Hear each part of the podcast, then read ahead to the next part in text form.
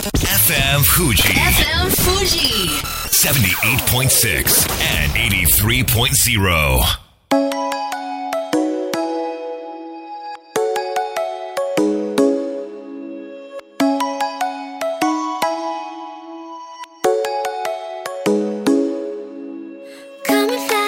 月曜夜のひとときいかがお過ごしでしょうか？この番組みんなのラジオは自分の故郷を盛り上げたい誰かの役に立ちたいぜひ知ってほしい聞いてほしいそんなたくさんの思いを発信していく番組です。本日で第110回の放送。東京代々木のスタジオビビットより公開生放送でお届けしてまいります。2020年春の高輪ゲートウェイ駅開業に向けて行われた16日、おとといですね、工事は1年前から念入りに計画されていたそうで、作業員の皆さん何度もシミュレーションして何度も現場に足を運んでラグビーワールドカップなど主要なイベントが開催されていない日を選定して当日2000人の作業員が入って一気に工事を進めたそうです。山手線を止めての工事は JR 東日本発足以来初めてのことだそうで関係者の皆様本当にお疲れ様でございました。まあ、そんな山手線のことを考えていましたらなぜ山手線は黄緑色なんだと、そんなまあちょっと小学生みたいな発想でいろいろ気になりまして調べてみましたところ、中央線と総武線に大きく関係しておりまして、1957年に当時の国鉄が最新性能の電車として投入したのが101と書いて101系。K は系統の K ですね。それをどう PR するか当時いろいろ考えたそうで、その結果、車両に色を塗ることにしたそうです。そして誕生したのが中央線のイメージとなるオレンジ。その次にその101系に選ばれたのが山手線で、じゃあ山手線何色にしようかと考えて、なんとその時付けられた色は黄色だったそうです。今でいう総武線のイメージカラーなわけですが、その5年後、さらなる最新のモデル103系が登場して、このタイミングで山手線は黄緑色となって、もともと使っていた黄色は総武線にスライドされたそうです。明るくて快適な色はそんなコンセプトから黄緑色が選ばれたとか。あなたは何色の電車が好きですか？こんばんは DJ 西川俊也です。さあそして番組の進行はもうお一方。こないだ紫色の半蔵門線に乗ったら優先席にコンセントが完備されていたので、えー。びっくりしました。どうも唐揚げ大好き有野育です。よろしくお願い申し上げます。よろしくお願い申し上げます。半蔵門線と言いますと、はい。田園都市線とも直結しているすごい長い電車。その先は東武伊勢崎線ともつながっていたかなという感じですけれどもコンセントですか？そうなんですよ。もうまるでこう新幹線の端っこの席みたいに、こううん優先席のこう太ももあたりにコンセントが123ってこう並んでて、えー、そうなんだ、これ使っていいの？いやでもえいややめとこうと思って。えでも使っていいんでしょ？いや多分使っていいんだと思いま 使っすてよくないコンセントってことはないと思うんですけど、はい。でもたまにさ自分の乗り慣れてない電車に乗るとさ、はい。こっちもいいとか思いますよね。思いますね。あの京王線から都営新宿線乗り入れてるんですけれども、はい。都営新宿線もその一部がなんだろうこの頭をこう寄りかかれる椅子があって、え見たことあります。なんかグリーンな感じで床が茶色で癒しスペースでしたよね。ここなんかリクライニングシートだみたいな感じでね こういろいろこう電車の中も進化しているわけですけれども、はい。まあ、そもそも1957年当時は茶色とかそういう地味な色が車両に使われるのが当たり前だったそうで、まあ、中央線がオレンジ色になった、まあ、朱色1号っていうふうに正確には言うそうですけれども、まあ、結構当時激震が走ったそうでございます、へーまあね、また電車の話いろいろできればと思いますがそれでは本日もみんなのラジオ元気よくスタートです FM Fuji FM Fuji. 78.6 and 83.0. この番組は株式会社フレイマ柴田ホーム会計事務所甲州藤川本菱純米大吟醸の提供でお送りしますさあここからは株式会社フレーマ大室秀明さんと行きたいところなんですけれども今週もお忙しいということでお休みでございます。さらっと続いてのコーナーに行きたいと思います。こちらのコーナーです。月一室岡明彦のコーナー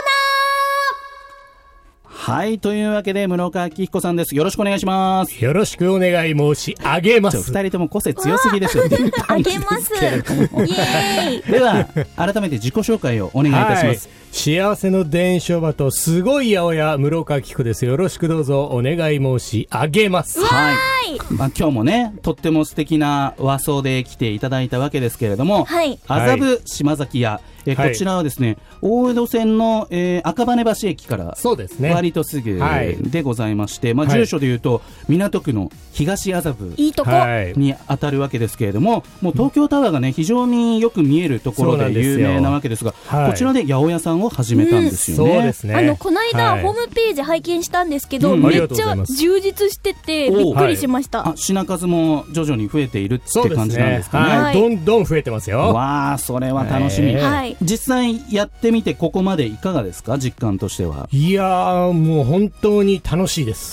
八百屋さん楽しい。はい。どんなところが楽しいって感じてます？室や岡さん。っぱり、うんその例えば、はいまあオーガニックな野菜をやってるわけなんですけれども、はい。その食べていいていただいて、うんはいもうちょっとな2ヶ月ぐらい食べてうん。もらっているはいお客様とかに、お客様はいなんかもう普通の野菜スーパーに売ってるような野菜食べられなくなったよって。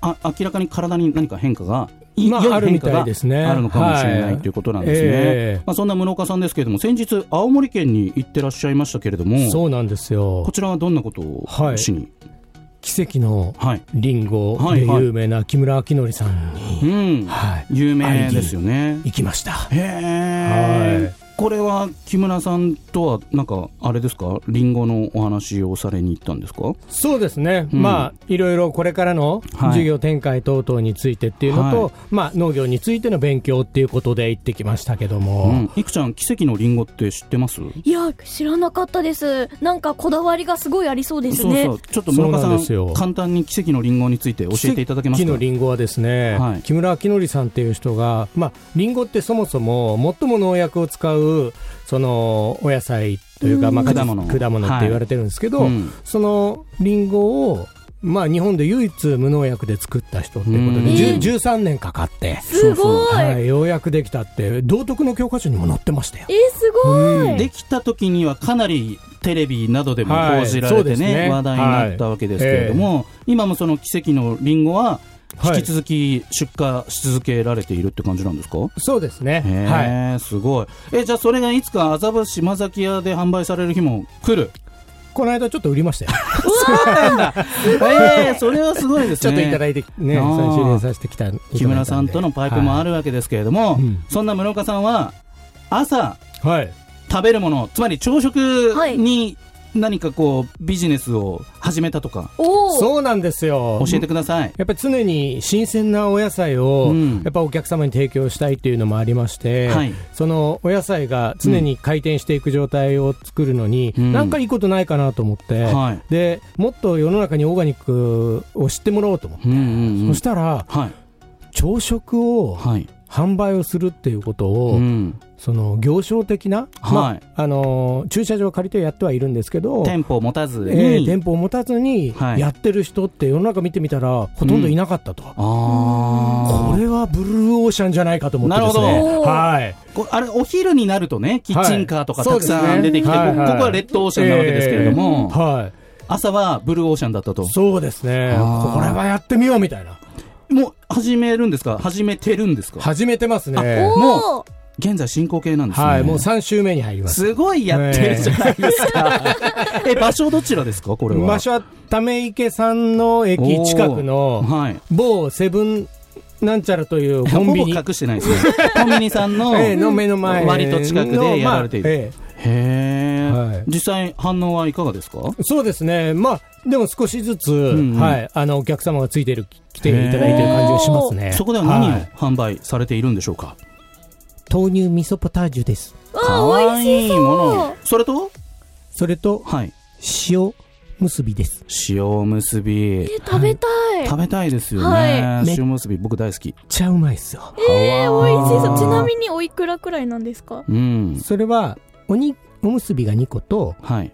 豆乳味噌ポタージュがついてうん。500円です。おー。ワンコイン？なんか本当、はい。お弁当って感じ、はい。小さいお弁当って感じ、そうですね。いいですね、え結構朝とかコンビニさんとか行くとはい。かなりレジがね、混んでたりとかもそうでしますね。ね。もうなんかやっぱり再開発も進んでるみたいで、非常に人通りが多いところで、うん。はい。まあ、ため池山王といえば銀座線もあるし南北線もあるし、はい。まあ、その周辺にはすぐ千代田線の赤坂駅もあったりとか、環境としてはかなりいいしビジネスパーソンがたくさんいる街ですからね。そうですね。はうん。い。ちょっとやっぱり無農薬のはい。おむすび、味噌ポタージュ、うん。野菜たっぷりの味噌ポタージュで、世の中をちょっと元気にしてやるやろうと。うん、朝からそんな美味しいね、うんご飯食べたら、その後のお仕事も頑張りますね。そうですね。まあ今日有野育さんの頭の上にはいつものように唐揚げが乗ってるわけですけれども、はいはいこうおにぎりと唐揚げってのも結構相性がよろしい最高です。最高ですすねね。。そのうち頑張ります。お願いします。室岡さんの作るお弁当にね、こうはい唐揚げがポンと添えられああ、て、いいですね。有野育プロデュースとかもあるかもしれない。そうですね。やりたいうんはい。オーガニックチキンもありますしね。オーガニックチキンってあるんですね。あるんですよ。ということで、はい。まあ、東麻布のお店もそうですし、はい。ため池山王での朝食の事業もそうですし、はい。まだまだ目が離せないわけですけれども、はい。あのー室岡さんの野菜を食べたいと思っても、ええ。こう遠方の人とかって、いらっしゃるじゃないですか、はいそういう方々に対しての何かサービスってあったりしますか？やっぱりホームページで、はいあの EC サイトを見ていただくのが一番いいんじゃないのかなと思います。EC サイトがあるそうなんですよ。はい、麻布島崎屋で検索してください。はい。ぜひよろしくお願いします。これね、EC サイトってね、僕もホームページ作ったり頼んだりすることがあるんで、よくわかるんですけど、お金かかるんですよ。この EC サイトを構築するのに。いや、なんで、でもちゃんと、あのーしっかり諸岡さん、あの、構えてやってらっしゃるので、そうなんですよ。はい私さっき EC サイト見ましたって言ったら、うん一言、は買ってって言われました。まあこれまあ、経営者としてはね、当然かなという感じも。買いますとしか返せないですね。えーやっぱりね、住所知りたいじゃないですか。まあそうですよね。嘘ですよ、冗談です ごめんなさい。お店の住所じゃなくてね、いくちゃんの住所っていう話だったんですそうですねれダメダメいや。じゃあ、あの、言葉リストの住所で買いますね。それはあの、開示してますので、いつでも知ぜひそれでお願いします。はいはい。はい。というわけで、室岡明彦さんでした。ありがとうございました。ありがとうございました。一曲お届けしましょう。フォールアウトボーイで Save Rock and Roll。FM Fuji. FM Fuji. 78.6 and 83.0. さあ、みんなのラジオ、改めまして私、西川俊也と有野行くで、お届けしております。ここからはこちらのコーナーです。やってみよう佐藤学の先端ビジネス。はい。というわけで、アクセラス株式会社 CEO 佐藤学さんです。よろしくお願いします。よろしくお願いします。じゃあ佐藤さん、自己紹介お願いします。はい、えー今日本、韓国、中国であのスタートアップの支援をしてます。アクセラ佐藤です。よろしくお願いします。よろしくお願いします。えー佐藤さんといえば、私たちにとってはみんなのレストラン。はい。はい、美味しい焼肉屋さんをね、はい。えーポップアップで、えー10月末まで,、末までね。渋谷の一等地で運営されていたわけですけれども、はい、まあ、そのポップアップストアの反響もあっていろいろとお声掛けあるようですが、はい。その後いかがでしょうか？今、草加のお店で、おはい、埼玉県。一店舗埼玉のですうんうね、んうん。はい、お試しいただいてるのと、えー、すごい、はい、あと数社さんで今、導入検討していただいてます。じゃあもうポップアップやってよかったですねそうですね、また来年ちょっととやりたいですね。あぜひぜひね。行きたい。行きたいですよありね、がとうございました。さあそんな佐藤さんのその本業というかね、はいはまあどちらかというとこの支援の側にあるわけですけれども、はい、今日はどんなテーマでお話ししていきましょうか？今日はですね、IoT。IoT はい、有野育さんにもはいだいぶ関係しているジャンルかなと思いますけれども、そうなんです。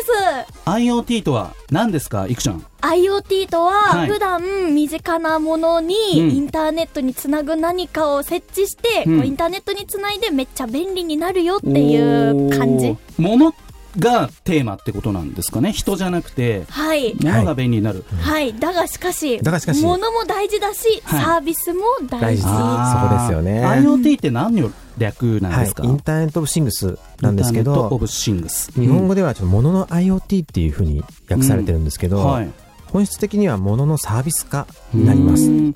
えこの現在でこれ IoT だねって言えるサービスって例えば何かあったりしますか？例えば、はい。身近なところでは、うん。あのタイムズ24さんのタイムズカーシェアリングですとか、はい。はい。今、車をね、借りて、こう、急発進、うんうん急ハンドルとかすると、うん。急発進してますよとか言われたり、えーはいその場で？その場でね、えー出てきますね。そうなんですね。はい、そういうこう車の状態をうん。管理してる、見られてるんですよね。で、IoT はやっぱ状態を管理できるので、あとはまあ大きなところで言いますと、はい。あのー航空機のエンジンを作ってるロイス・ロイス社、はいロイス・ロイスってまあ車も作ってますけど、ロールスロイス。ははいいはいはい。ジェット機のエンジン作ってるんであ、すけど、そうなんですね。今まではその、エンジンを売ってたんうん。ですけど、今は売らないで、はい。貸しますと。おただでーその代わり、マイルで、マイレージでこう料金払ってくださいと。えー、飛んだ分だけ払ってくだそうですね。使った分だけ払う。あすごくいいですね。あとはその状態をセンサーで管理しているので、うん壊れる前に事前に部品を交換できるっていうような。それ大事ですね。特に。ね、ジェットエンジンですからね、えーでもその IoT だと、